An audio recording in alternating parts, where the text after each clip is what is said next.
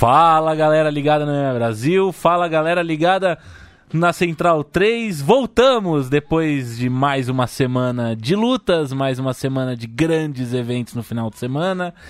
Chegamos com mais um podcast It's Time diretamente aqui dos estúdios da Central 3, na cidade de São Paulo. E temos uma ausência sentida aqui no estúdio, como vocês podem ver. Eu, Thiago Kiel, estou na minha função de. Na minha segunda função desse, nesse podcast It's Time, que é de apresentador reserva, Bruno Costa. Boa noite. Muito boa noite. A ausência sentida por quem? Só pra começar. Não, não, não sei. Não fala por verdade, mim. não- Talvez na- pela nossa audiência. Que nossa audiência tem uma relação com o Bruno Sader De ódio. diferente, talvez, né? É o ódio que, que não, vende, é o não, não é aquela de ódio que nós temos co- com ele. Boa noite, seu Matias Pinto. Como vai, senhor? Boa noite. Saudades do Bruno, viu? Saudades? Eu, eu queria ouvir os comentários dele sobre a, É, ele a tá rodada. Eu- a vigésima rodada do Campeonato Eu, Brasileiro. eu tenho algumas teorias sobre a falta, a ausência do nosso amigo aqui, mas eu tenho certeza que a pessoa que sabe, sem dúvida, a falta, onde está Bruno, Bruno, Bruno Sader, e eu direi onde está Bruno Sader, mas eu tenho certeza que Tintim acertará. Diego Tintim, diretamente de Bangu, sabe me dizer onde está nosso amigo, meu caro? Olá a todos, a vocês, a todos que nos ouvem também. Eu tenho uma, uma ideia de que ele possa ter se afogado, né, de tantas lágrimas, né, nesse grande, nesse grande chorororco que virou esse final de semana, né? É, esse final de semana foi muito difícil, mas Tintim está acorrentado nesse momento, na frente da Confederação Brasileira de Futebol, junto com alguns membros de, de, de uma torcida específica, de um específico time, dizendo que é o time mais roubado da história. E por causa disso, ele não pôde estar aqui hoje. Você tá falando, você falou que o Tintin tá nessa situação, É. você errou, hein? Ah, desculpa, foi Bruno Sader. Eu tô emocionado com essa presença, Tintim. Faz tempo que eu não, não o vejo. E não, não estou junto de ti. Por É, isso. continua não vendo, ele É. tá falando por isso. É, mas é que eu só de ouvir a voz de Diego Tintim já me emociona muito. Ainda bem que vocês não estão vendo. Mas. E, e tem mais uma ausência aqui que eu, eu acho que faz algum sentido, viu, Tintim? Porque pela primeira vez em algumas semanas tem zero clubismo nesse podcast, né? Porque Alexandre Matos também não está entre nós, né? Tem isso, né? Tem isso. E Bruno Costa, você que me falou agora há pouco que tá muito emocionado porque nesse final de semana nós tivemos um Bellator fantástico com ah, o ressurgimento do dragão, tá, tá contente pra comentar esse grande evento? Tô, eu tô. Ou você Sempre. prefere começar pelo UFC? Não, eu tô sempre disposto a falar de Patrício Pitbull, não tem problema nenhum. tem problema podemos nenhum, falar do Bellator. achei bem divertido, inclusive, o card. Tá bom. Mas podemos começar pelo UFC. Vamos começar pelo UFC. O UFC que teve sua estreia na Dinamarca, país adorado e amado por Matias Pinto, que confessou a, a sua, sua admiração pelo país nórdico da Dinamarca. Eu acho que se é monarquia não pode ser bom, viu? Teve a estreia do UFC em- lá em Copenhague. pare- eu tenho uma frase parecida com essa. pois é, eu me inspirei, viu, Tintin?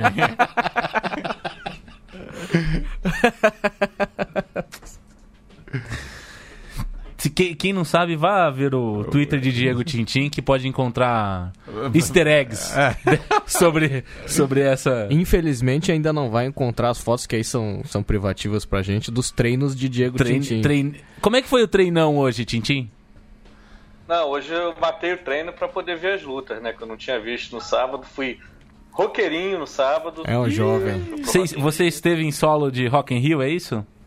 Estive em solo de Rock in Rio. Aquela... Cara, é engraçado que assim... Lá é, é- é lama artificial, é grama artificial. As bandas também não são lá... Não, não deixam de ser também muito artificial. O negócio é maravilhoso. o, o- o bom do Rock in Rio pro Diego Tintin é que é um evento perto de Bangu, né? É. É, mais ou menos, né? Nada é muito... É, Assim, é? comparado com, com o resto do Rio, Tá no meio do caminho, né, Titi? Tá no meio do caminho. Brasil, sim, mas é, nada é muito perto de Bangu. Nem Bangu é muito perto de Bangu. Se- Sexta-feira eu estarei aí pra prestigiar algumas bandas maravilhosas que estarão no palco deste evento de preços módicos, de acordo com as informações que nós tivemos. É... Seu Matias Pinto, por favor, trilha do UFC pra ilustrarmos a estreia do UFC na Dinamarca.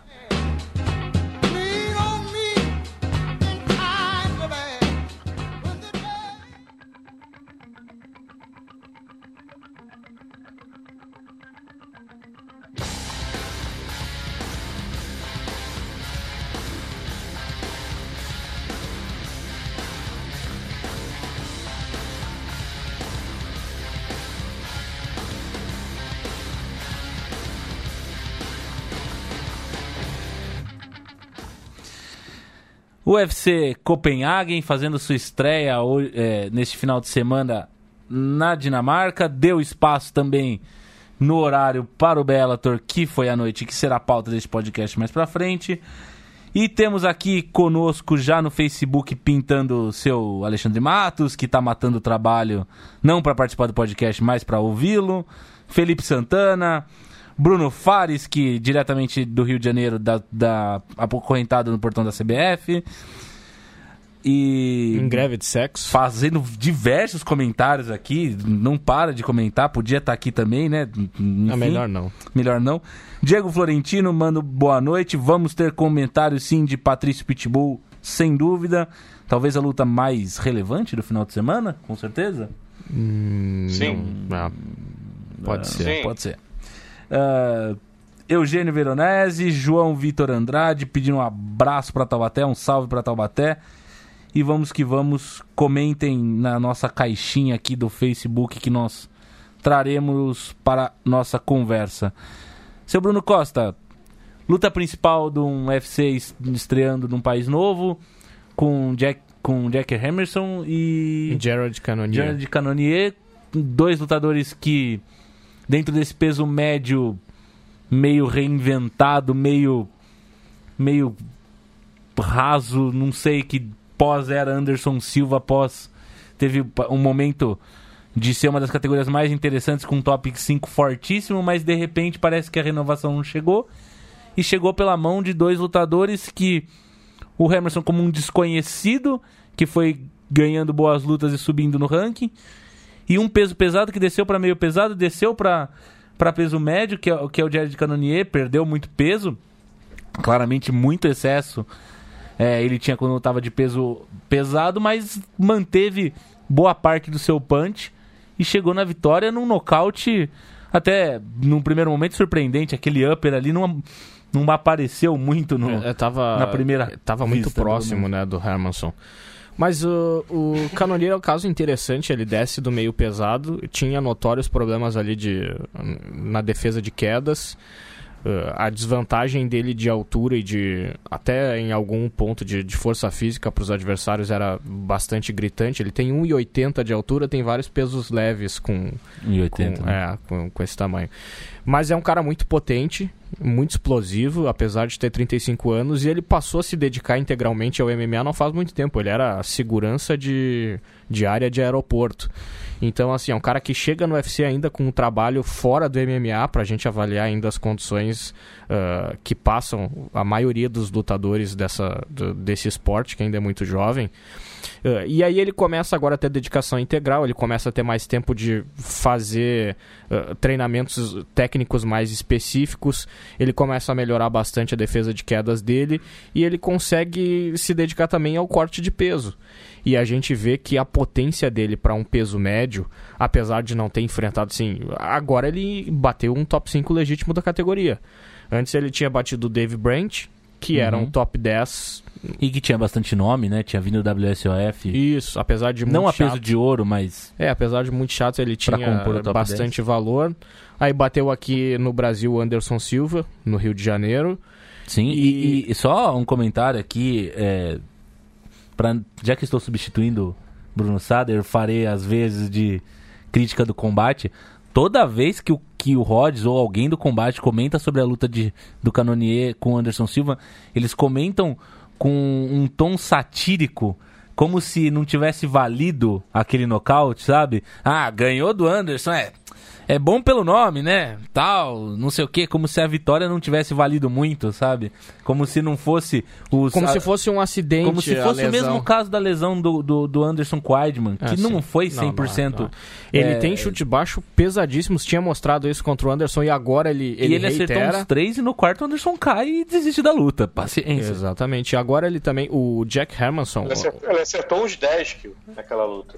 É, Foi foi, foi bastante coisa. Foi bastante coisa. Os últimos foram mais potentes. É que, foram não, mas é que foi uma sequência final ali meio. Acho que foram uns três ou quatro até o que derrubou o Anderson mesmo. É, Isso. Mas enfim. Mas assim, agora essa luta, o Hermanson é um cara que é uma máquina de cardio. Uh, Ele ganhou bem do Jacaré na última Sim. luta dele, entrando meio em cima da hora, Sim. mas muito baseado no, no, No cardio dele, físico. exatamente. Uh, chegou a quedar o Jacaré e dominar ele no grappling depois de cansar o brasileiro. Uh, e estava também demonstrando algumas melhoras técnicas, principalmente nos golpes retos e na manutenção de distância. E aí ele vem para essa luta com, contra o Canonier. Ele tem um ground and pound muito bom também, um wrestling bastante decente, uh, consegue quedar a maioria dos oponentes. E aí ele faz um primeiro round que ele parece que ele se assusta bastante com a potência do Canonier. Uh, e não consegue ter sucesso em derrubar e colocar, manter o oponente uh, de costas para o solo. E vem para o segundo round, já parece um pouquinho mais cansado, apesar de ser essa máquina de cardio. E até quase consegue pegar em determinado momento as costas do Canonier, mas uh, uh, deixa ele escapar. E a luta volta uh, para trocação e o Canonier consegue encontrar um golpe, acho que foi um upper ali, bastante justo e finaliza a luta no, no ground and pound. Mas assim, demonstra que é um cara muito potente e que tá melhorando tecnicamente também, virou um top 5 legítimo da categoria. Que, como tu bem disse, tá em renovação ali naquela parte de cima, tá perdendo muita gente pro meio pesado. Uhum. Então o Canonier chega e tá uma, de repente, uma luta de, de, de disputar o cinturão do peso médio do UFC. Um abraço aqui pro Cássio Coutinho e pro Beto Magnum que diz que nunca é demais esculachar a transmissão do combate. Concordamos. Titim, é, em relação a, a essas três categorias mais pesadas pelas quais passou o Canonier, o Canonier ah, eu, a gente vê que nos últimos anos, principalmente, eu, eu tenho uma teoria que é muito por causa de, do aperto que, que a usada é, representou na, no controle antidopagem. Mas essas, essas categorias, por mais que elas nunca fossem, ca- nunca tivessem, tenham sido categorias muito profundas, com um top 30, um top 35 bom, é, as categorias de pesado, meio pesado e, e em peso médio diminuíram bastante até de quantidade de nomes interessantes, né? No topo delas. Porque antes a gente tinha pelo menos o meio pesado e o médio com um, um topo muito recheado e agora o que sobra é, o, é a gente ver um cara como Canonier, que por mais que tenha um poder de absorção de golpes interessante, um, um striking razoável e muito poder de nocaute, é, já entrando em discussões de, de, elimi- de- de eliminatória pelo cinturão, né, Tintin? Como é, o que, que você reputa esse essa ascensão ou é o Canonier que é, que é exceção? Bom, o Canonier ele deu uma, uma melhorada, como o Bruno Costa até observou, né? Ele passou a treinar com mais, com mais frequência, né? De forma inte- integral, período integral. Ele continua com, com as qualidades que ele tinha, né? Até majoradas com a descida de divisão, né? Que, que são poder de nocaute, o queixo muito forte, tem uma certa velocidade ali, mas é, melhorou até alguns aspectos que ele tinha problemas com defesa de quedas, tinha problemas demais com uma trocação muito ruim defensivamente, ele, ele deu uma melhorada nesse aspecto, também consegue golpear com mais, com mais é, as combinações mais fluidas, né? Antes era muito grosseiro, né? E, tecnicamente tem melhorado bastante, movimentação também.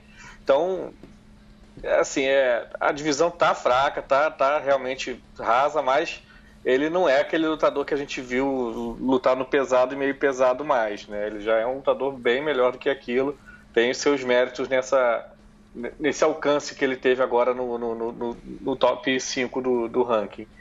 Agora, sobre a falta de lutadores, né, né, principalmente nessas divisões, nessas três divisões mais, mais pesadas do, do, do masculino, é, assim, tem, tem essa situação que você falou também do, da- do controle mais rigoroso né, do, do peso.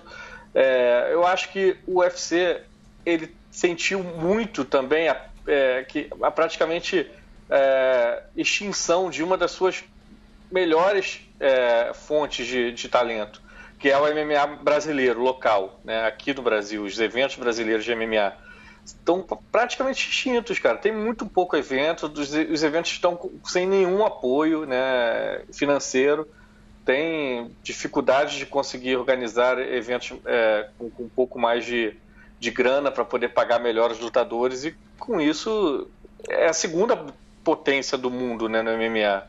o Brasil. Você perde uma fonte dessa de talentos, é, é, é para se sentir bastante. E, além disso, é, são, são divisões realmente onde o talento é mais raro. Né? Sim. É, tem menos pessoas no mundo, né? O Alexandre sempre fala isso, como tem menos pessoas no mundo nesse, nesse, nessa faixa de peso, vai ter menos lutadores talentosos, porque da quantidade se tira a qualidade.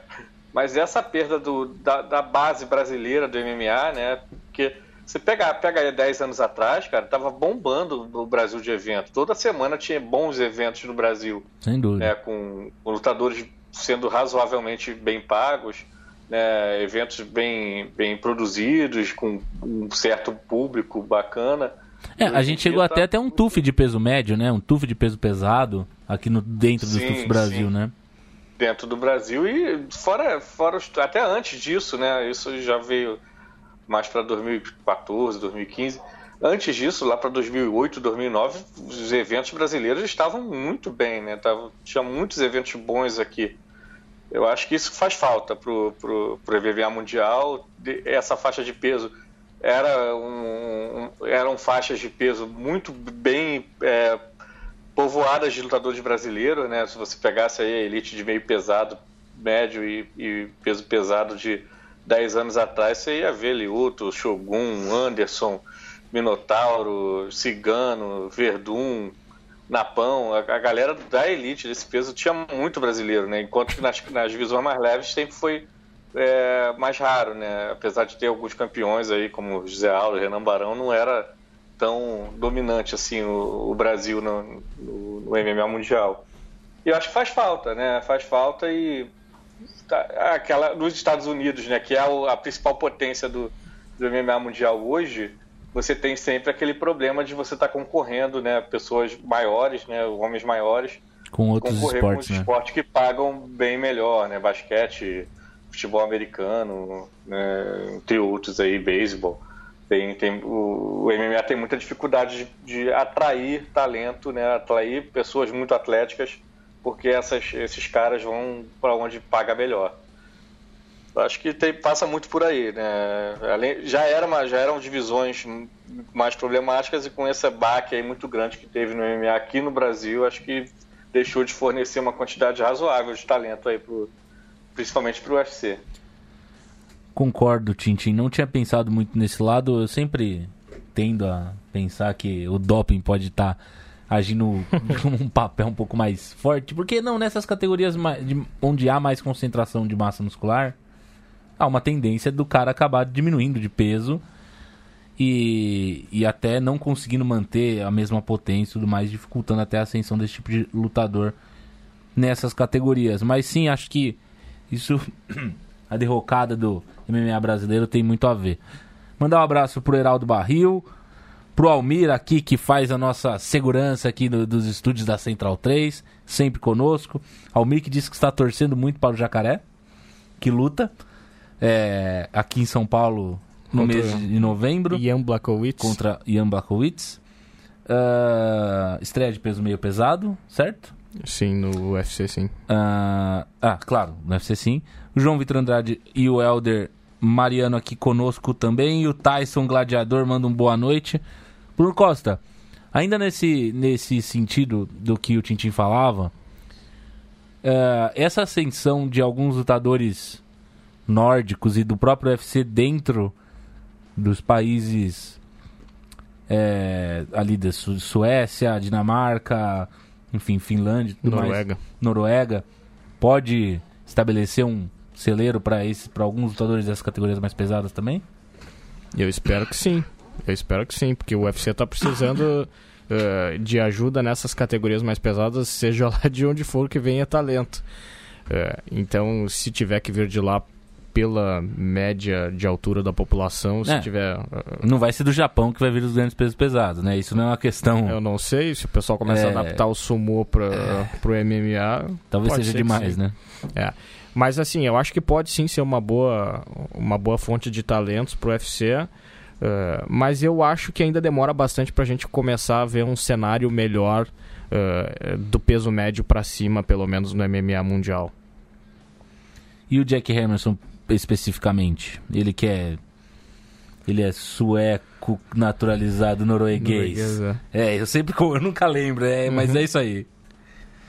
Como é que você vê? Você acha que ele a ascensão dele foi meio mandrake ou não? Não, o Mandrake não é porque as vitórias foram legítimas, ele melhorou bastante. Ele teve algumas derrotas, não lembro se a última foi pro Thiago Marreta, mas ele perdeu pro Marreta, perdeu pro César Mutante, Uhum. teve mais uma derrota aí no meio do caminho. E dá pra ver que ele teve bastante melhora técnica e eh, física também.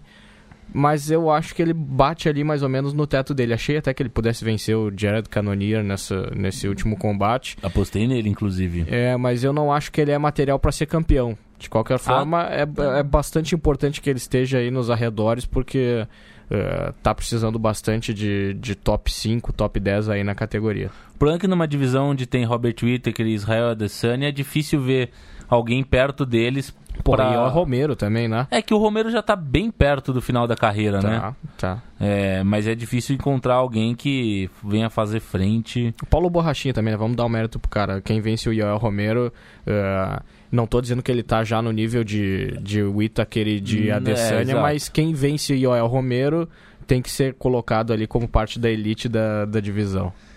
Bom, não, claro, eu concordo. Acho que ganhando ou não ganhando, é, o que conta é, como a gente sempre disse, até pro próprio caso do Romero contra o Jacaré, o que vale são as papeletas ali. Uhum. É verdade. É, mas de fato o, o, o Borrachinha é um é um uma força dentro da divisão. É, Tintim, é, seguindo aqui no card, nós tivemos uma estreia de um herói local, no Mark Madsen, né, que venceu sem muita dificuldade um italiano que honestamente eu desconhecia até o último final de semana, viu, Bruno Costa? Eu também, não te com preocupa. uma, uma certa com, uma, com grande facilidade, mas é foi uma luta é, entregue ali pro público local também, porque precisava era um cara famoso dentro dentro da, da Dinamarca, medalhista olímpico. Vice-campeão olímpico. É, med- foi vice-campeão olímpico, né? É, medalhista olímpico e, e- e acho que lutou em três Olimpíadas, se não estiver enganado. Pelo que eles falaram na Sim. transmissão do combate, acho que foi Pequim, Foi Rio isso. e Londres, é isso? Não nessa ordem necessariamente, mas Pequim, Londres e Rio. Foi. Foi É. Pequim, Londres e Rio. E então, um cara que teve presente em Olimpíada e tudo mais, o herói nacional conseguiu vencer dentro de casa, mas sem muitas repercussões pra nenhum dos dois, né? Não, pelo menos o Danilo Beluto, talvez que não tenha é, nível de UFC. E vamos ver como o Mark Madsen ah, se desenvolve dentro desse peso leve. Mas eu queria seus comentários, Tintin, sobre a vitória do, do Durinho. Ah, uma, uma luta ali que teve bastante. ba- Foi uma luta bastante animada, que é, o, o Gunnar Nelson até começou melhor, mas o Durinho é, conseguiu estabelecer ah, igualdade e acabou vencendo na decisão.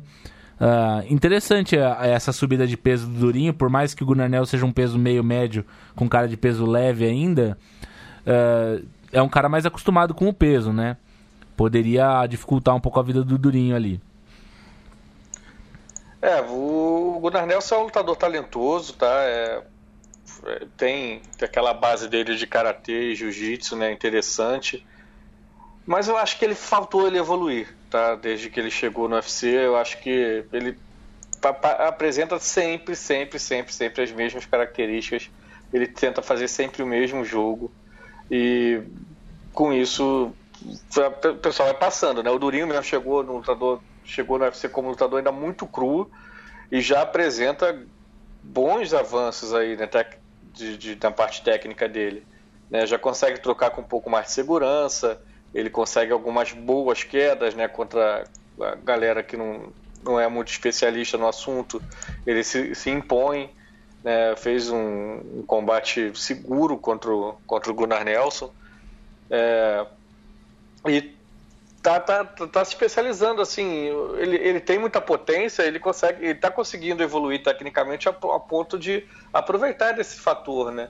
Ele se aproxima bem, ele solta umas boas joelhadas no clinch, acertou algumas ali no, no Gunnar Nelson, uma até no segundo round, foi com bastante violência, né? Chegou até perto de, de conseguir um, um knockdown. É, chuta bem, tá chutando bem, tá, tá, tá, tá aproveitando o chute nas pernas, chutando alto. Então, assim, ele mudou, né? Ele, ele cresceu dentro do evento, enquanto o Gunnar Nelson sempre foi um bom lutador, mas ainda se mantém o mesmo lutador de quando ele entrou no UFC. Eu acho que isso faz uma, uma diferença grande, ele se torna bastante previsível. Né? Quando você estuda o, o Gunnar Nelson pelas apresentações anteriores dele, você vai ver que ele, ele tem muito é, pouco repertório, né? Assim, não, não que ele seja um lutador ruim, mas ele é muito. Ele, ele faz sempre as mesmas coisas, ele é o mesmo lutador. Eu acho que isso limita bastante o crescimento dele. Né? Eu, eu já acho que hoje em dia, mesmo ele descendo para o peso leve, eu não sei se ele conseguiria é, uma grande carreira a ponto de chegar a ser um desafiante ou algo parecido por, por conta dessa limitação técnica que ele está desde que ele chegou. É, enquanto que o Durinho ele está crescendo, ele não é ainda um lutador pronto para integrar a elite, seja do peso leve ou do meio médio, mas ele está buscando, né? Ele está correndo atrás, está tá apresentando avanços, isso é bastante interessante. Eu imagino que essa luta contra do Gunnar Nelson com o Durinho há três anos atrás, é, o Nelson conseguiria se impor de forma tranquila, e hoje não. Hoje o Durinho mostrou que ele melhorou bastante. E isso é interessante observar. E é uma pena que o Nelson tenha se mantido com esse patamar aí desde que chegou. Talvez essa descida de peso tenha ficado. né, chegado tarde demais, né? E essa. é, Não que ele tenha descido, mas a possibilidade de descer de peso talvez tenha passado da hora, né, Tintin? É, passou, é, passou e eu acho que o problema dele hoje não é mais físico. É, Eu vejo as lutas dele, eu não fico assim, pô, esse cara se tivesse mais força, não, eu fico, eu fico pensando, pô, esse cara se ele fosse mais versátil. Então, pra mim, o maior problema dele hoje não é físico, não, é técnico. Entendi, concordo É de versatilidade, não, não, não de técnica, mas de versatilidade. Ele é bom nas áreas que ele sempre foi bom, né? Ele não, não, não Isso, demonstrou é. Não é, melhorar o jogo. É, de- diferentemente do Conor McGregor, por exemplo, parceiro de treino dele, que mostrou uma evolução muito mais aguda e se mostrou muito mais talentoso e com um teto muito mais alto, por exemplo, né? Só para dar um exemplo de um cara bem próximo dele que evoluiu muito mais, mais ou menos na mesma época. Ah, Bruno Costa, Eugênio Veronese pergunta o limite do Durinho nessa divisão. É, é, é diferente. Ele chegou a flertar ali com o ranking, talvez, do peso leve em alguns momentos. Perdeu algumas lutas-chave ali pro Dan Hooker. Talvez aquela É, luta aquela- valesse um lugar é, no, no ranking. Até porque o Dan Hooker depois é, entrou no ranking, mas ficou clara a diferença de nível, pelo menos na trocação dos dois ali naquele momento. Uhum. É, mas não é um- não seria uma derrota, não seria uma vitória extremamente surpreendente se tivesse acontecido e talvez tivesse colocado ele dentro do ranking do peso leve. O cenário do meio do meio médio é um pouco menos pior assim, um pouco mais amigável, mas também não é muito mais, é uma categoria muito profunda e muito difícil. Como é que você vê é, o futuro do Durinho nessa divisão agora? Você acha que a dife- ele é um cara largo, né? Um cara forte, apesar de não, não ser muito Bastante, alto. Bastante. É, talvez tenha um problema que ele apresentou no passado de um pouco de falta de gás ali no, no final das eu lutas acho, melhore, eu acho que assim, ele subindo pro meio médio, a gente começa a ver umas melhoras no jogo dele que, que pareciam. O Dan Hooker, depois de nocautear o Durinho, ele fala na entrevista coletiva nesse evento. Ele fala assim: porra, o Durinho é muito forte, cara. Eu achei ele muito forte e até muito inchado. Eu acho que ele é um cara que devia lutar na categoria de cima, porque claramente ele também perdeu um pouquinho de resistência e de queixo, e a diferença de agilidade era muito grande. Eu achei que eu podia fazer o que eu quisesse ali, trocando golpes com ele. É, e aí a gente vê o Durinho como meio médio e ele consegue se defender com mais inteligência. Ele parece ter um tanque de gás mais cheio, porque ele fez duas lutas de três rounds em um espaço até relativamente curto de tempo, contra bons lutadores. Tá? O Kunchenko é um bom lutador, o, o Gunnar Nelson também estava É um ranqueado lutador, não né? faz muito tempo no top 15 da, da categoria. E aí a gente vê o Durinho bastante mais inteligente para se defender, parece mais ágil, ele tem mais condições de competir atleticamente com os adversários dele, apesar de não ter mais a vantagem de força, que é muito válida para um grappler, né? A vantagem de tamanho e de força, ela é muito mais importante pro, pro grappler do que pro trocador. que foi o que deu uma um grande uma não vou chamar de sobrevida, mas é o que to- deu a toada da, da carreira do Demian Maia, por Exatamente, exemplo, no, no meio médio. Mas assim, ele tem características diferentes. Ele já melhora aí na trocação, ele consegue Sim, fazer um dúvida. pouquinho mais de pressão nos adversários. Eu acho que ele é um cara que pode tranquilamente chegar ao top 15 dependendo do casamento de estilo.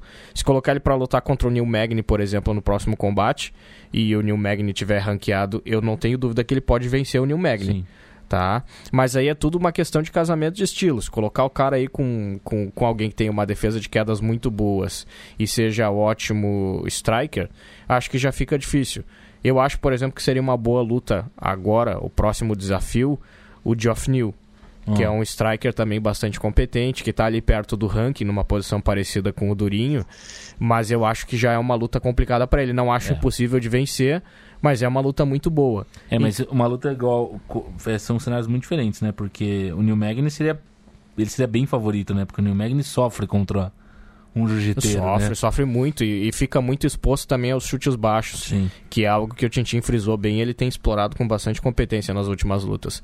O Neil Magny, inclusive, perdeu em pouquíssimo tempo pro Rafael dos Anjos, tomando uma bica na perna e aí tomando uma passada de carro depois no jiu-jitsu. Então, assim, é um cara que eu vejo, assim, o Durinho é casado, coloca uma luta contra um casamento mais favorável. Eu não acho que ele tá muito longe de conseguir vencer um top 15 da categoria. Agora, é difícil, né? A gente Difícil, falar né? de, de limite pra um cara ali no, no meio médio ou no peso leve é difícil, depende muito desses estilos de, de casamento de E, luta. e o topo dessa categoria tá cada vez mais. Parece cada vez mais inalcançável, né, Tintin? Porque. É, já era absurdo ver o tanto de força que alguém tinha que fazer pra arrumar alguma coisa contra o Tyron Woodley. Contra o, o, o Kamaru Usman o- o- ficou mais difícil ainda, parece. O Usman, o Usman fez um Woodley parecer uma É, criança. e né? no caminho ainda tem gente, sei lá, tem o Rob Lawler, tem o Rafael dos Anjos, tem o, o, o Ben Askren, sei lá, é um caminho. Zinibbio, cara. Ponzinibio, tem um caminho Muito. duro, né? É, tem, tem muita gente boa nessa divisão. É, você falou do Neil Magno, o Neil Magno lutou depois daquela surra que ele tomou do Positivo tem quase um ano já. É, mas e ele teve também um episódio com a alçada, o pessoal ainda não esclareceu exatamente o que aconteceu, ele não foi retirado do ranking, mas ele estava em conversa para ver o que, que tinha dado de errado, não sei se foi algum formulário preenchido que apontou alguma substância ou se foi algum teste, mas nunca esclareceram o episódio e ele não saiu do ranking como acontece normalmente com os lutadores. Normalmente, né? Tanto daqui a pouco ele aparece aí no octógono e todo mundo finge que não Nada aconteceu, aconteceu. nada. É, porque a usada trata da mesma. Até o anúncio do que acontece, ela trata da mesma forma o cara que deixou de apertar um botão lá pra falar onde tava, pro cara que foi pego com Exatamente. 85 substâncias no- no Exatamente. doping, né? Exatamente. É óbvio que tem uma diferença aí de tratamento, até no- na velocidade de que as coisas andam, mas é, até ser divulgado fica um num limbo a situação. O, o Everaldo Ferreira aqui, o Everaldo Barril Ferreira pergunta aqui, Tintim, se se ele, ele acha que o Durinho ficou maior que o Rafael dos Anjos no 77. Você concorda? Eu acho que não, né? Eu acho que o Rafael ficou muito grande no 77, né? Além de ser bem mais alto. Não, ele não é mais alto que o Durinho, não. O Durinho é mais alto que ele. O Durinho é mais alto que o O Rafael? Durinho é mais alto que o Rafael. O Durinho é mais alto que o Rafael. Tá bom, então tudo bem.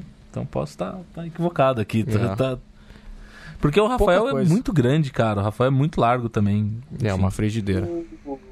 O, o, o, Gunnar Nelson também não é uma grande, uma boa referência, né? Porque ele, ele é bem pequeno para um meio médio. Então, às vezes, pode dar a impressão de que o Durinho ficou maior do que realmente ficou. Hum, Mas ele ficou, grande, ficou bem, ficou, pelo menos em relação ao, Gunnar Nelson, ele ficou bem, bem, bem maior, assim, claramente. Acho que não dá pra dizer que é uma que ele tá fora da categoria completamente, né? Ele, pelo menos nesse sentido, a gente pode cravar que ele tem como se se É, criar assim, dentro do tamanho- top 15 ali, Tamanho, talvez. assim, tamanho medido com régua, eh, importa, na verdade, não, não muito, né? Importa a força que o cara Sim, sim. consegue incrementar e principalmente na luta agarrada, né? Que é, que é onde o tamanho faz maior diferença, como vocês falaram. E poder de nocaute ele tem, continua tendo, né? né, aumentou até inclusive, e ele, ele com, com, é com o que eu falei. O, o Gunnar Nelson não é uma grande referência, mas ele foi tranquilamente o lutador mais forte ali. Certamente. É, antes de falar de um outro brasileiro aqui rapidamente que teve nesse card, até pra gente não se alongar muito e ter um tempo pra comentar sobre o Bellator, Queria fazer dois destaques aqui. Um parabéns bem grande para Ion Kutelaba e, e Khalil Rountree por nos agraciarem com uma luta de apenas meio round, que foi o suficiente para ser um momento de entretenimento interessante. E mui- muito parabéns pro Mikhail Oleksandchuk, sei lá como é que fala sobre o nome dele, que conseguiu, parabéns, to- tomar mais um Von Flu Choke do do, do, Do Sampru. Que, porra, tem que chamar Sampru Choke. Não dá pra chamar mais Von Flu Choke, que é a terceira, é a quarta que ele faz no UFC. Pô, pelo amor É de. Deus, né? A quarta finalização, que é basicamente uma finalização na base da grosseria. Mas tem uma categoria que é pra acontecer isso, seria ou no peso pesado ou no meio Não, pesado, sem né? dúvida, Fala né? sério. Porque o tanto de força que você precisa pra fazer essa bendita Aí, o tanto dessa- de tosquice também pra cair toda vez no mesmo movimento, o tanto de jumento que tem que ter pra toda vez, cara. E, e ele fala depois assim também na- nas entrevistas lá: "Ah, olha, esse realmente é o meu melhor movimento e por algum motivo meus adversários sempre se colocam numa situação que eu posso fazer ele". é, um- é um gênio. Aqui, assim, não basta ter um cara muito burro, né? Tem que ter quatro caras muito burros. Exatamente. Exatamente. Mas é importante. Parabéns pro pessoal. É, foram quatro mesmo, É, você tem, razão. É, o Krylov, o Yushin Okami teve agora. É, o Okami também, coitado do É, Okami, né? Okami, Pelo amor de realmente, Deus. o Okami, né? se eu fosse ele, eu acho que eu É. também ia querer ser apagado desse jeito ao invés de soco. Krylov, Okami e o Marcos Rogério Pezão, né? É Que é verdade, também. é E agora o Mikhail Oleksandchuk aqui, parabéns aos envolvidos. Lembrar a cara do pezão, só que foi o primeiro, né? Não, o primeiro foi, o Krylov. é. O Krylov foi o primeiro. Ah, é, foi o Krylov, foi o Krylov. Foi o é na Parabéns. é. passagem Quando ainda era Von Fluchoke, agora já é Sampru Choke. Tá batizado aí, rebatizado. Essa maravilhosa. é, esse- essa umbrada no pescoço, né? É Também conhecida como.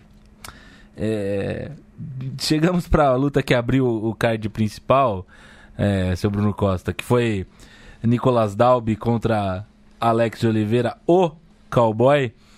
Ah, o cowboy fez ali, teve um bom momento no, no- no decorrer da luta, conseguiu roubar um round. É, deixa eu vencer o segundo round ali. Não, foi, eu acho que o primeiro round. Não, acho que Ah, foi não lembro se foi o primeiro ou o segundo. Mas ele começa bem também o terceiro É, round, tem uma começa bem. chance de. E daí ele acaba sendo quedado e acaba sendo É, é, na verdade, ele, ele tentou uma chave de braço no momento que não precisava tentar aquilo ali. E aí ele E perde ele, se- a, pos- e ele chegou no posição. terceiro round muito desgastado também. né? Bastante, bastante. É, era uma luta, assim, é, é, difícil pro cowboy no, no meu prognóstico, porque ele depende muito do atleticismo para vencer as lutas. Se a gente for olhar o cartel dele, é um cara muito duro, é bom lutador, é, ele é um ótimo entretenimento, sempre vai ter emprego aí por um bom tempo no UFC, esperamos, ao menos que a justiça talvez afaste ele do, do, do posto.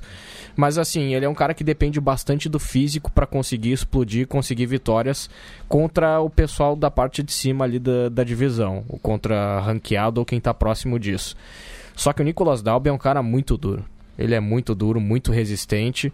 A gente lembra, de repente, a luta. Ele teve uma contra o Darren Till, em que ele foi bastante golpeado, perdeu dois rounds e consegue voltar no terceiro round, fazer um 10 a 8 com o Darren Till, claro, também teve uma lesão no meio do caminho, mas ali já dava pra ver que ele tem muita resistência e é um cara que é bem versado em todas as áreas. Então, assim, ele sabe trocar golpes, ele tem uma postura de vez em quando de karateca, o boxe dele é bastante decente. Ele eh, aguenta muita pancada. E ele também sabe trabalhar quando precisa o jogo de chão. E foi o que ele fez eh, contra o Cowboy quando estava exausto já e para garantir a luta. E é legal ver esse cara voltando pro UFC porque ele teve algumas derrotas, foi cortado, ele teve um problema muito sério, ele ficou muito obeso muito obeso, teve problema psiquiátrico inclusive, ele tinha sofria de alcoolismo também. E aí é um cara que teve algumas vitórias de novo no Cage Warriors, foi campeão interino, teve uma luta que é maravilhosa. Eu, su- eu sugiro que o pessoal procure. Ele foi a luta de unificação do cinturão do Cage Warriors. Ela é parada. Qu- Qual que é o nome do oponente? Tá? Houston. Ela é parada porque tinha excesso de sangue no, No no tablado, exatamente. Igual Joe Lauzon e. Cara, era muito sangue. Foi a luta Miller. que eu mais vi sangue na minha vida. Os caras não conseguiam mais dar jeito de fazer eles lutarem na, naquele Tava lugar. inseguro, né? O, o Exato. Os caras Exatamente. conseguiam ficar em pé. Então é legal ver um cara desse aí voltar e na frente do público dele ter uma redenção e uma boa vitória sobre um bom nome do- dos pesos meio médios, eh, mas principalmente sim, pela história de recuperação eh, e não é todo mundo que consegue dar a volta por cima desse jeito, né? O, Tintin, ne- nessa toada do, do que você comentou até quando falávamos de, dos pesos mais pesados, o, o Alex Cowboy chega no UFC pra cobrir um buraco ali na luta contra o Durinho mesmo, Foi né? contra o Durinho, isso aí. É, que ele deu um baita de um sufoco no Durinho nos dois primeiros rounds e acabou sendo finalizado no último. É, ele é talvez um desses exemplos que você falava de lutadores que é, talvez escolhessem o MMA pela quantidade de eventos que tinha no Brasil, pela possibilidade de receber um salário, aí obviamente lutando como um complemento, né? Porque é, ninguém vai lutar três vezes por ano e, e por mais que pagasse se bem, não se pagava nenhum salário que dava pro cara sustentar uma família é, pelos 12 meses do ano, mas fazia sentido ainda é, praticar o esporte, né? É, ele chega nessa situação, tem uma boa série de vitórias é, ali no peso leve, chega a também flertar um pouco com o ranking ali, depois acaba perdendo ah, algumas lutas, sobe de peso, volta, agora tem uma sequência de vitórias. É, chegou o limite do, do, do cowboy, Tintin? É, ele chegou até a fazer a luta principal, né, com o Cerrone, né? Sim, sim. Foi, foi Mais pelo Cerrone realmente- sempre, né? Mas. enfim. É, sim, e ele até substituiu alguém, se não me engano. Sim. É isso aí. Mas assim, é, cara, ele é aquele caso de lutador que ofensivamente tá, tem bastante recurso, tem né, muita vontade, muita potência. Como o Bruno falou, ele tem um físico ali que ajuda, né? Ele tem vantagem física em, várias dos combates dele.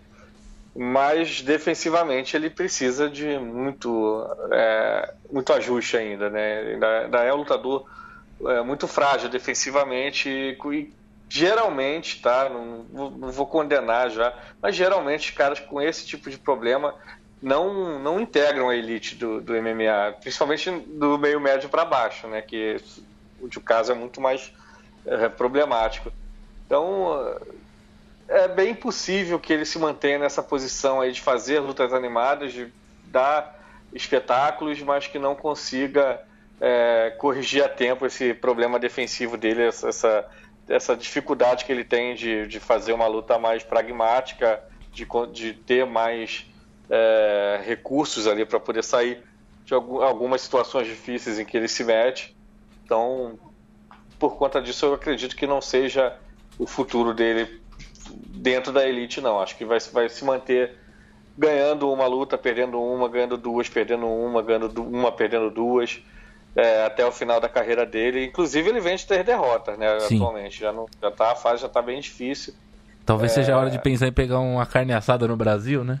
Quiser. Mas, mas- você vê assim que, mesmo nessas derrotas, ele teve bons momentos, né? Contra o Gunnar Nelson, ele estava dando uma surra no Gunnar Nelson e acabou é, deixando o Nelson virar. É, o Mike Perry teve também seus bons momentos e teve né, também. E foi um o baita quebra-pau, né, também. Foi, foi, foi luta da noite, inclusive, eu acho. É, então, assim, é, é um cara que ofensivamente ele sempre vai render. Né? Mesmo perdendo, eu acho que difícil que, que você dispense que, que- de um, que não seja por obrigações legais, né? Como É. o Bruno observou há pouco tempo. É, pra quem não sabe, o Alex Cowboy tá sendo investigado, não sei que ponto que tá o inquérito, se ele já tá sendo processado, enfim. Mas responde em liberdade por um caso de violência doméstica. Não condenaremos ninguém antes de um Isso. antes de um juiz aqui neste podcast, porque não também não vamos fazer nenhum tipo de ah, rodeio ou trazer informações com base em nada. Gostei muito do rodeio É. porque relacionou com cowboy. Você gostou? Achei que ficou muito bom. O Bernardo Oliveira só Segue. fez aqui um comentário importante no Facebook. Eu ia testar isso. É, porque realmente ele teve uma pancadaria ali com o Yancy Medeiros. ah, e depois ele teve uns desempenhos. A, a- a última luta que ele venceu foi contra o Carlo Pedersoli aqui em São Paulo, que é exatamente esse caso de, De- de, de mamata. Neto de É. Bud Spencer, olha que glória. Exatamente. E depois ele teve lutas muito duras. Ele, apesar de em determinado momento tava vencendo o Gunnar Nelson, ele toma ali uma cotovelada muito forte. Que eu, como um amante da cultura popular mundial, posso dizer que ele ficou parecendo um pouquinho Harry Potter. Foi bem? Nossa. É senhora. isso? Tintin Harry adorou. Potter tem um Tintin corte tá também, não tem? comemorando, tem, uma É. cicatriz. Aí pega Mike Perry. Que eu nem ouvi. Aí depois tem o Mike Perry, eh, que é uma luta muito dura também. Todo mundo que luta com o Mike Perry vai tomar uma mãozada na cara uma hora ou outra e vai, vai sentir um pouquinho. E aí vem agora essa luta contra o Nicolas Dabo, que é um cara bastante resistente. Ah, talvez o ideal, realmente, se quiserem continuar aproveitando o Cowboy por mais tempo, seja dar um adversário de um nível um pouquinho abaixo para poder voltar a trabalhar ele melhor aí na divisão. Sem dúvida. Um abraço aqui pro João Henrique, pro Bernardo Oliveira, que fez o comentário citado por Bruno Costa, pelo Marco Antônio, que disse que tem que ser muito burro pra cair no Von Flute Joke, mas até aí, né? O que não falta é, é- é gente com QI baixo nessas categorias Aí o. Sampro é um cavalo também, vamos falar bem Não, a verdade. É muito fácil se apavorar com um ser humano daquele tamanho. Atleticamente, ele é um dos caras mais, mais privilegiados dentro das categorias é, mais pesadas do UFC ali, porque É, é verdade. o cara foi jogador de futebol americano na, na universidade e tudo mais. Ele é muito alto e muito forte, né? Impressionante como ele Até consegue o John bater Jones ficou com medo 93. dele, dizem. É verdade, não acho que diz. A acho que é luta a foi uma merda, mas tudo bem. É, prezados, é, vamos encerrando aqui esse card do UFC. Diferentemente do que algumas pessoas dizem, não foi um card tão ruim assim. Não foi, foi interessante. Como um card de estreia foi legal. Acho que cai muito naquilo que a gente cita bastante. A ausência de grandes nomes é pela quantidade de cards mesmo, mas o UFC tá claramente fazendo uma tour mundial aí para expandir o seu mercado. Teve, tivemos esse final de semana na noite de sábado é, o, o Bellator 240 28. 28, 228, é isso? Acho que sim, vamos conferir aqui. Matias Pinto, se eu te pedir a trilha do Bellator, você vai olhar pra mim com uma cara É de. que 228. Você deveria ter pedido antes ou não temos trilha do Bellator? Então seguimos com a trilha do UFC mesmo, porque vamos falar de Lyoto Machida e Lyoto Machida tem tudo a ver com o UFC. Porque, de acordo com o Diego Tintin, foi a melhor luta que ele viu na história é, e Bruno Costa concordou comigo. Não é, Bruno Costa? Diga. Sobre o que tá olhando aí? Sobre, Sobre o quê? Machida e Musashi. Eu acho que a gente não devia nem falar sobre essa luta porque é um desrespeito ao, ao restante do card, mas tudo bem, podemos falar. Não tem problema. tá Fala do que apresentando. você quiser então. Fala do, do GP dos pesos penas. Não, não, falar rapidinho só do, da luta do Lioto, então. Ah, Hum.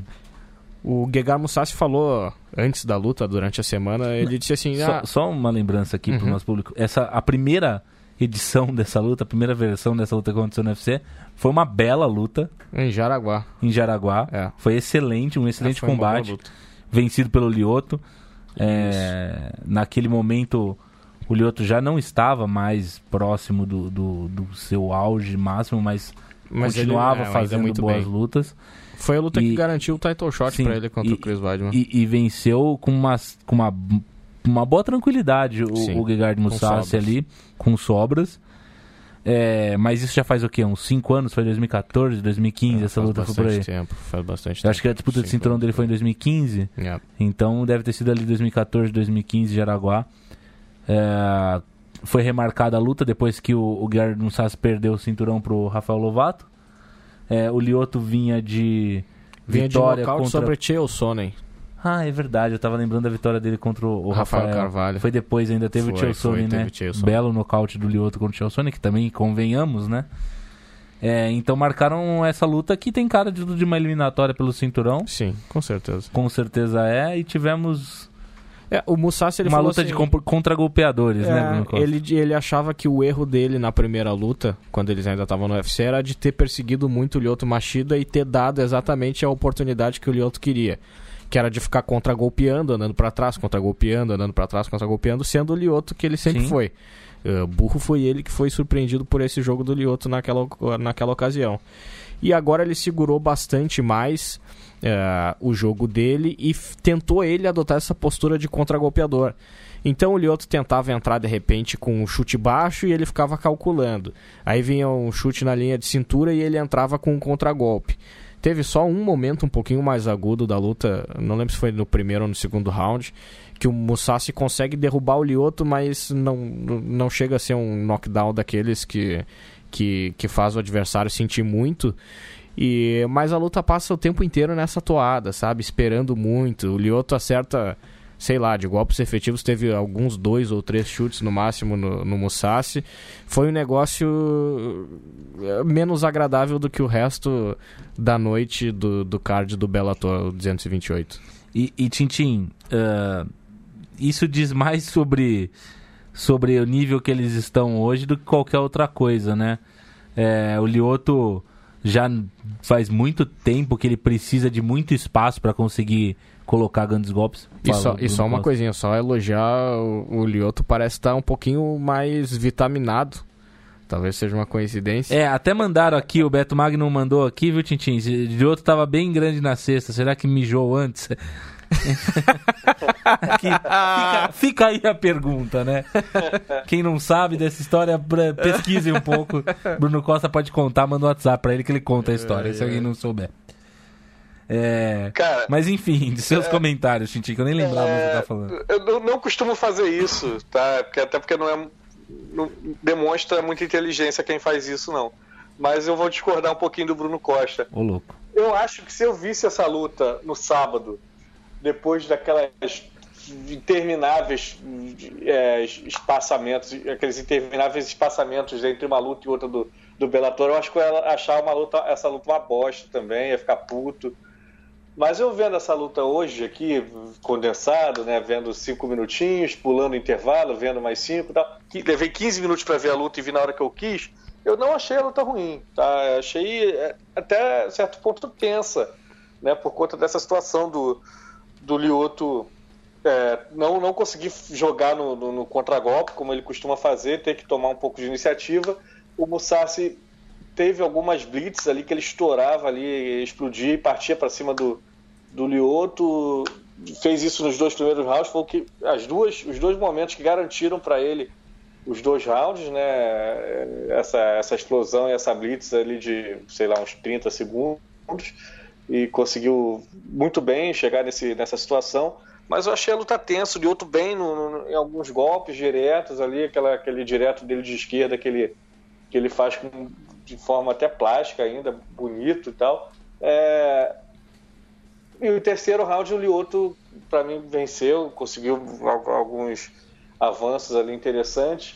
Eu não achei a luta muito. Eu não achei a luta ruim, tá? Achei a luta média. É, E pro Lioto, um cara de 41 anos atualmente, né, depois de tomar alguns nocautes ali que a gente achava que a carreira dele já estava totalmente no telhado. É, principalmente contra o Romero, né? Foi bem feia a situação. é, né? contra o Romero e contra o Rockhold, né, Sim. também.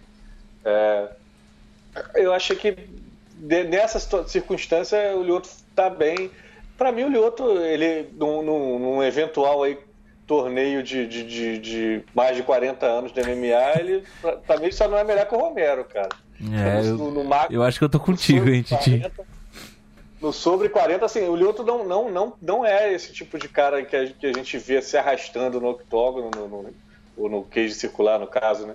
A gente não vê, eu não, não, não comparo o Lioto com esses caras que estão já com a carreira já totalmente encerrada e insistem em ficar lutando. Ele ainda é um lutador é, é, decente, né? Bom. é, Até porque quando ele lutar pegou de um desses caras, né, Tintin? Quando ele pegou esses É. caras, o Chael Sonnen, o próprio Vitor o Belfort, o ele mostrou que ele tá, que ele é um lutador em atividade, né?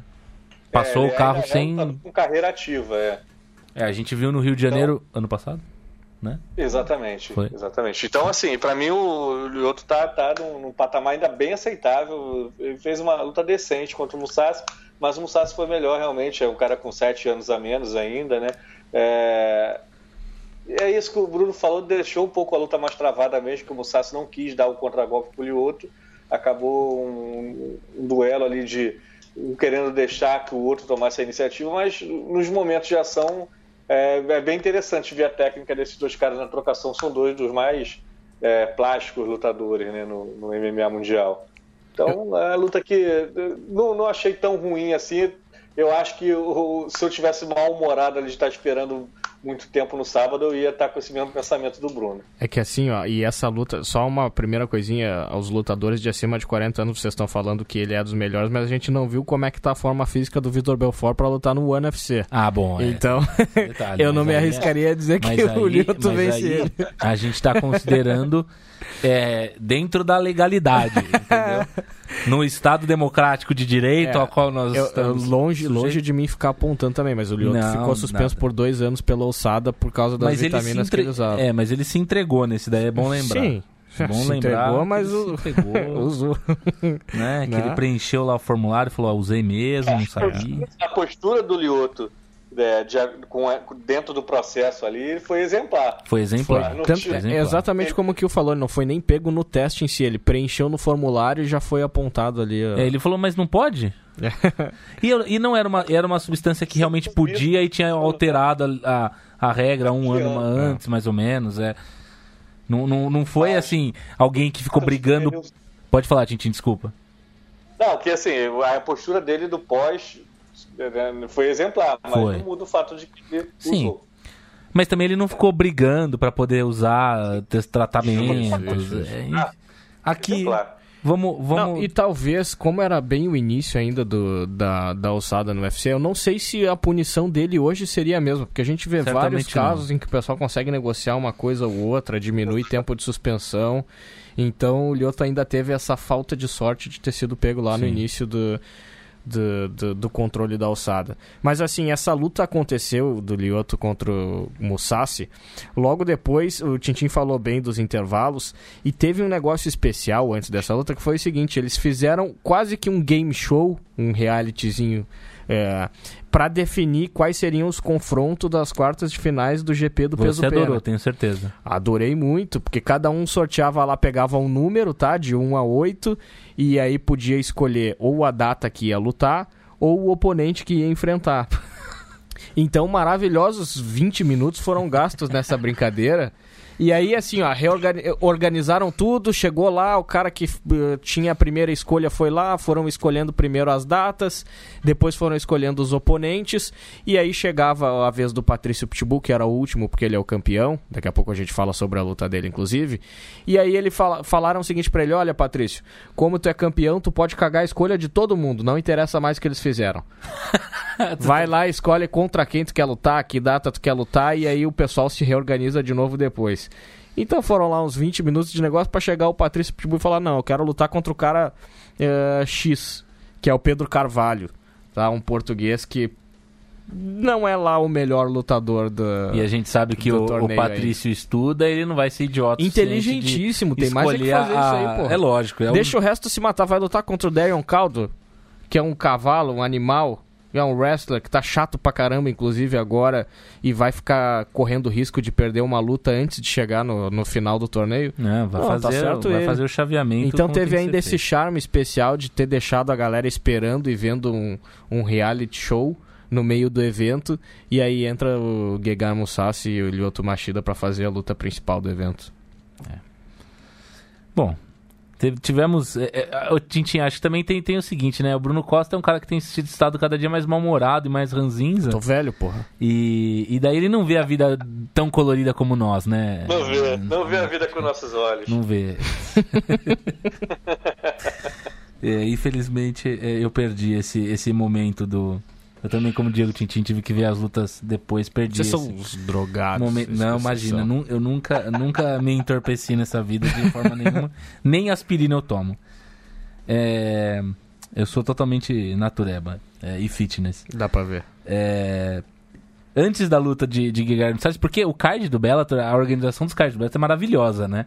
É assim, eles colocam 83 lutas no card, aí obviamente eles vão colocando as lutas lá de qualquer jeito. Uma hora chega o horário da transmissão e tem que começar o card principal. E aí começa o card principal, mas falta quatro lutas pra acabar o card preliminar. O que, que ele faz?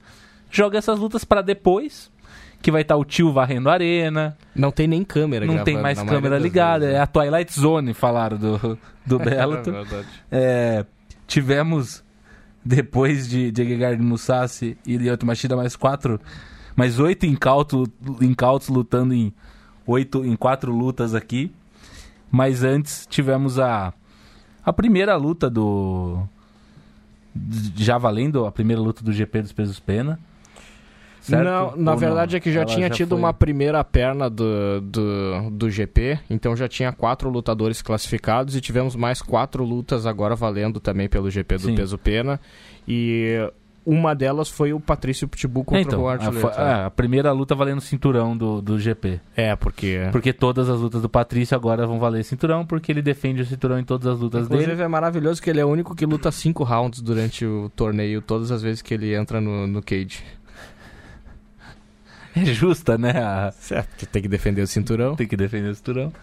Enfim, esses torneios do Bellator são interessantes, apesar de terem que ser meio mandrakes assim, pra, pra, pra, entrar, pra ficar dentro do, do contexto de uma luta de cinturão e tudo mais. É, faça os comentários gerais sobre a luta antes de eu entrar em alguns detalhes, é, Bruno Costa, por favor.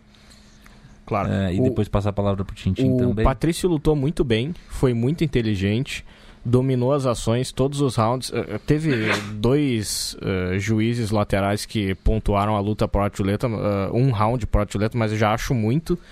Eh, o Patrício foi muito inteligente, ele controlou a distância naquela postura nova dele. eh, quando ele explodia com alguns contragolpes, ele conseguia machucar bastante o oponente.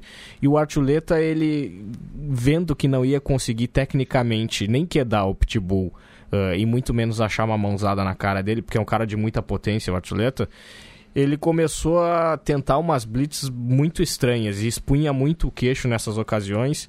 E o Patrício foi sempre inteligente, ele ganhou a batalha então na trocação. Quando chegava no clinch, ele conseguia se virar muito bem também, ele dominava ali a esgrima e conseguia sempre sair bem da- das situações que podiam colocar ele em risco.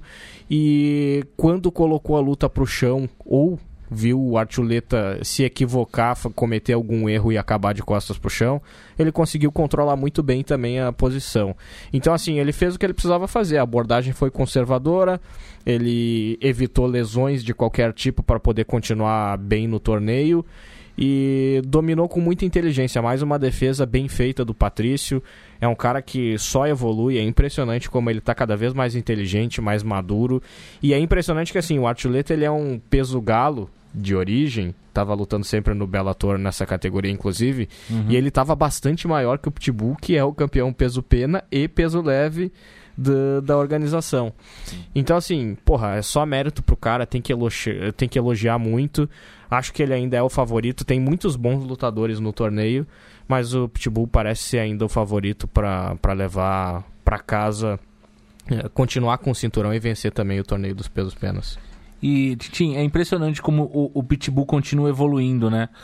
É, a gente vê. é, o Pitbull sempre foi citado há muito tempo como uma, uma das grandes forças, se não a maior força fora do UFC no MMA Mundial. E ele vai continuando evoluindo e continuando mostrando que o teto dele tá mais longe, né? Inclusive, inclusive mantendo o cinturão de duas categorias aí, que talvez sejam duas categorias acima do peso ideal dele.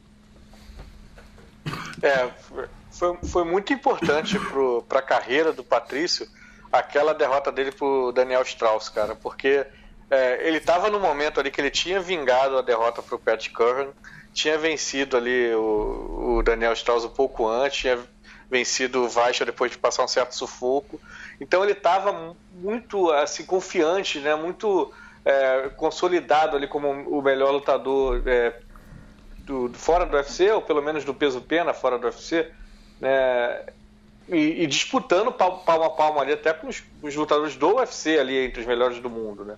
E aquela derrota dele, assim, meio que é, deu, um, deu um balde de água fria nessa fase que ele estava muito boa, mas ao mesmo tempo serviu para que ele buscasse ali novas formas de lutar, né? Foi na- na- a partir dali que ele modificou essa postura dele que o, o Bruno citou, né? Ele tá parecendo um, um karateca agora, na- no tipo de, de, de abordagem que ele traz para a luta dele. É, e ele mudou completamente. Ele, ele tá uma, uma fera no clinch, né? Que era um, um ponto ali onde ele teve dificuldades algumas vezes na carreira contra wrestlers, né? principalmente os caras é, bem maiores que ele, né? Que ele é um, um cara é, bem pequeno para a divisão. Sempre, sempre é o, é o menor cara dentro da, do, do, da- do cage, né? Então, essa melhora dele nesses aspectos, assim, tá, é, veio muito dessa derrota dele. Ele, ele percebeu que ele precisava de, de, de mais versatilidade, de mais evolução, de lidar melhor com o fato de ser um lutador é, menor, né, menos forte ali dentro do, das lutas dele. E tá, ele tá um cara muito completo, cara, muito versátil, muito é, com muitos recursos, né, tanto ofensivos quanto defensivos. A aula que ele deu nesse, no clinch dessa luta aí foi, foi bem impressionante. Assim, eu não esperava que ele tivesse nesse tipo de, de nível já né, nesse aspecto do jogo. E como o Bruno falou, quando, quando a luta se mantinha em pé, dava, dava gosto de ver assim, quanto ele é inteligente, quanto que ele aborda bem, quanto que ele consegue encaixar os golpes, é, encaixar no aspecto de, de soltar os golpes certos Sim. na hora certa, né? É, ele sempre tem, tem esse tipo de, de inteligência ali, reflexo muito bom. Então é, é, um- é- é realmente um lutador que dá muito prazer de ver, né? porque tecnicamente ele é bem evoluído e bem inteligente também. Um lutador realmente muito versátil, muito impressionante. E agora pra frente nós já temos os chaveamentos todos, né? Bruno Sim. Costa, você tem o chaveamento que o senhor estava olhando agora há pouco? Tenho sim. passarmos. olha só, uh, o primeiro confronto que vai acontecer pelas quartas de finais vai ser o AJ McKee contra o Derek Campos. AJ McKee, inclusive, nocauteou em 8 segundos o George Caracanian nesse evento. Aham. É um cara novo e vale a pena a gente ficar de olho. Acho que ele é um dos que tem. Talvez seja hoje quem tem mais condições de dar trabalho pro Pitbull. Porque ele é muito bem versado, muito completo tecnicamente e bastante perigoso o striker, principalmente na distância. Acho que é um, pro Pitbull ficar de olho nele. Ah, em janeiro de 2020 a gente vai ter o Adam Borix contra o Darion Caldwell. O Adam Borix eh, é aquele que nocauteou já o Aaron Pico, também nocauteou uh, o Pat Curran na última luta dele. E o Darion Caldwell era campeão do peso galo, perdeu pro Horiguchi o título, mas ele é muito bom wrestler ainda. Ele tá muito grande na categoria dos penas, talvez seja inclusive o que se adapta melhor ao físico dele. Mas tá um cara chato pra caramba, porque ele só quer saber de derrubar os oponentes e deixou de tentar finalizar as lutas e ser agressivo no ground and pound. Aí a gente vai ter o Patrício Pitbull contra o Pedro Carvalho em março de 2020. Ah, o Pedro Carvalho venceu o Sam Sicilia na primeira rodada Aquele. do GP, aquele. E antes de março de 2020, mas vai ter em fevereiro de 2020 Emmanuel Sanches contra Daniel Weichel, são dois ex-desafiantes também ao título do Pitbull, já perderam para o brasileiro. Uh, mas vale a pena a gente ficar de olho porque é um torneio bastante interessante. Tem bastante gente com muita qualidade. Uh, que se a gente visse de repente no UFC, não era nenhum absurdo ver metade desses caras aqui no top 10 ou pelo menos no top 15 da categoria. É, esse era o, o- o último ponto que eu queria trazer em relação ao Patrício especificamente. É, por mais que sempre fique um certo gosto aí de. Uma certa decepção, né? Por talvez nunca poder ver o, o Patrício lutando no UFC. Talvez tivesse sido interessante vê-lo já desde 2014, 2015. Ali no, no final da, da- desse final do, do, do Aldo, dele poder ter disputado o, o cinturão ali com o Aldo, ter participado desse enrosco todo com o McGregor e tudo mais, essa categoria que tem crescido cada vez mais, ele evoluindo, podendo de repente fazer frente para um Max Holloway da vida, podendo não fazer frente do ponto de vista de ganhar ou ser favorito, mas de entregar boas lutas. Essa é a categoria mais interessante dentro do Bellator e tem lutadores que formariam bem um top 15 do UFC, né? Tintin e, e- e Bruno. É, é, é muito. É, é é uma, luta, uma categoria muito povoada né, no, no mundo inteiro, né? Porque está ali no, dentro de, um- de uma faixa de peso ali que a, a média da população mundial é, está incluída, né? Então tem muita gente, tem, tem muito lutador bom. No, nesse torneio do, do Bellator, o Patrício, o AJ McKee, o, o próprio Caldwell, são, são caras que estariam ali brigando ali na elite do, do UFC também, pelo menos no top 15 todos eles, e o Patrício brigando pelo cinturão, eu acredito. Então temos aí um, um bom torneio, né? E só como curiosidade, né, o Bruno falou bem do, do AJ McKee, que é um bom lutador, o pai dele é, é também lutador, passou pelo UFC e lutou nesse sábado também. É verdade. né? Ele não evento. era mais lutador e voltou a ser lutador.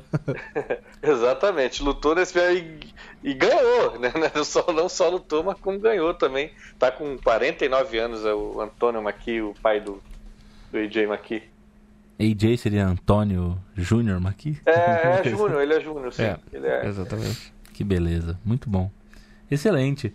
Conseguimos cobrir muito bem os nossos compromissos aqui, Bruno Costa. Tem mais algum detalhe a trazer do Bellator que você queira encerrar nossa conversa aqui? Não, não tem Já mais que você passou detalhe. o dia e a madrugada vendo todas as lutas em loco, aparentemente. Não, em loco eu queria ter visto. Seria uma experiência bastante curiosa, inclusive, viajar de Copenhague para San Diego e conseguir pegar as lutas a tempo de ver tudo ao vivo. Isso. Mas não rola, Thiago. Não, Ah, mas realmente se especificamente do Bellator. semana. Falei especificamente do. Bela- né? que Esse Bellator deve ter começado às 6 da manhã. Começou às né? 6 da manhã, né? Tem 17 lutas no card, né? Maravilhoso o card. Mas tudo bem. Cumprimos bem nosso papel aqui, Diego Tintim? Cobrimos todas as lutas interessantes do final de semana? Já foi, tá, tá, tá feito. Então tá Ah, bom. como ele gosta de dizer, tá pago. Tá, tá, tá pago, no pain, no gain. Tintim, é, esse final de semana aí eu tô aí pelo Rio, quem sabe não sobra um tempinho pra dar-lhe um abraço na gloriosa Bangu. Bruno Costa, um beijo no seu coração. Espero que estejamos juntos novamente semana que vem, sem Bruno Sader aqui. E que ele reclame menos no, no WhatsApp. É verdade. Um grande abraço a todo, um grande beijo a todo mundo. Um beijo a todos que nos acompanharam. Um beijo pro Zé Caquil, que chegou um pouco atrasado hoje. Vai ter Beijo, que recuperar, recuperar depois. Acessem o site, Acessem os, a Central 3, os podcasts da casa, programa de apoio da Central 3, apoia.se barra Central 3, padrim.com barra Um beijo a todos, tchau, tchau. Thank you.